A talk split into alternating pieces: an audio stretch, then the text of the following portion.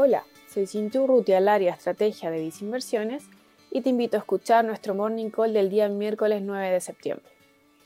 Entre las noticias que destacan esta mañana se encuentra el informe de detención de fase 3 de la vacuna que AstraZeneca estaría desarrollando con investigadores de la Universidad de Oxford. Esto a raíz de una persona que habría presentado mayores contraindicaciones. Tal vacuna sería una de las principales candidatas en contra del virus respiratorio. Ante esto, observamos a la acción retroceder en torno a 2,4% antes de la apertura de mercado. A pesar de esta noticia negativa, los mercados operan positivos esta mañana.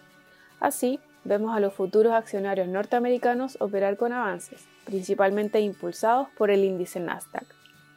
En las recientes jornadas de mayor incertidumbre, vimos cierta cautela en los inversionistas, con activos de refugio como la tasa de bonos del Tesoro en Estados Unidos a 10 años, retroceder para ubicarse en niveles de 0,68%. En tanto, el dólar a nivel internacional se ha fortalecido, dejando las principales divisas del mundo bajo presión. En Inversiones, dado el contexto de complejo escenario e incertidumbre global, consideramos que es necesario mantener un portafolio diversificado, combinando activos financieros de renta variable como instrumentos de renta fija. En este último caso, favorecemos por el lado internacional instrumentos de deuda corporativa en mercados desarrollados, así como también tenemos exposición en mercados emergentes en dólares de mejor clasificación de riesgo. Asimismo, te recomendamos nuestro fondo mutuo Vice Renta Global.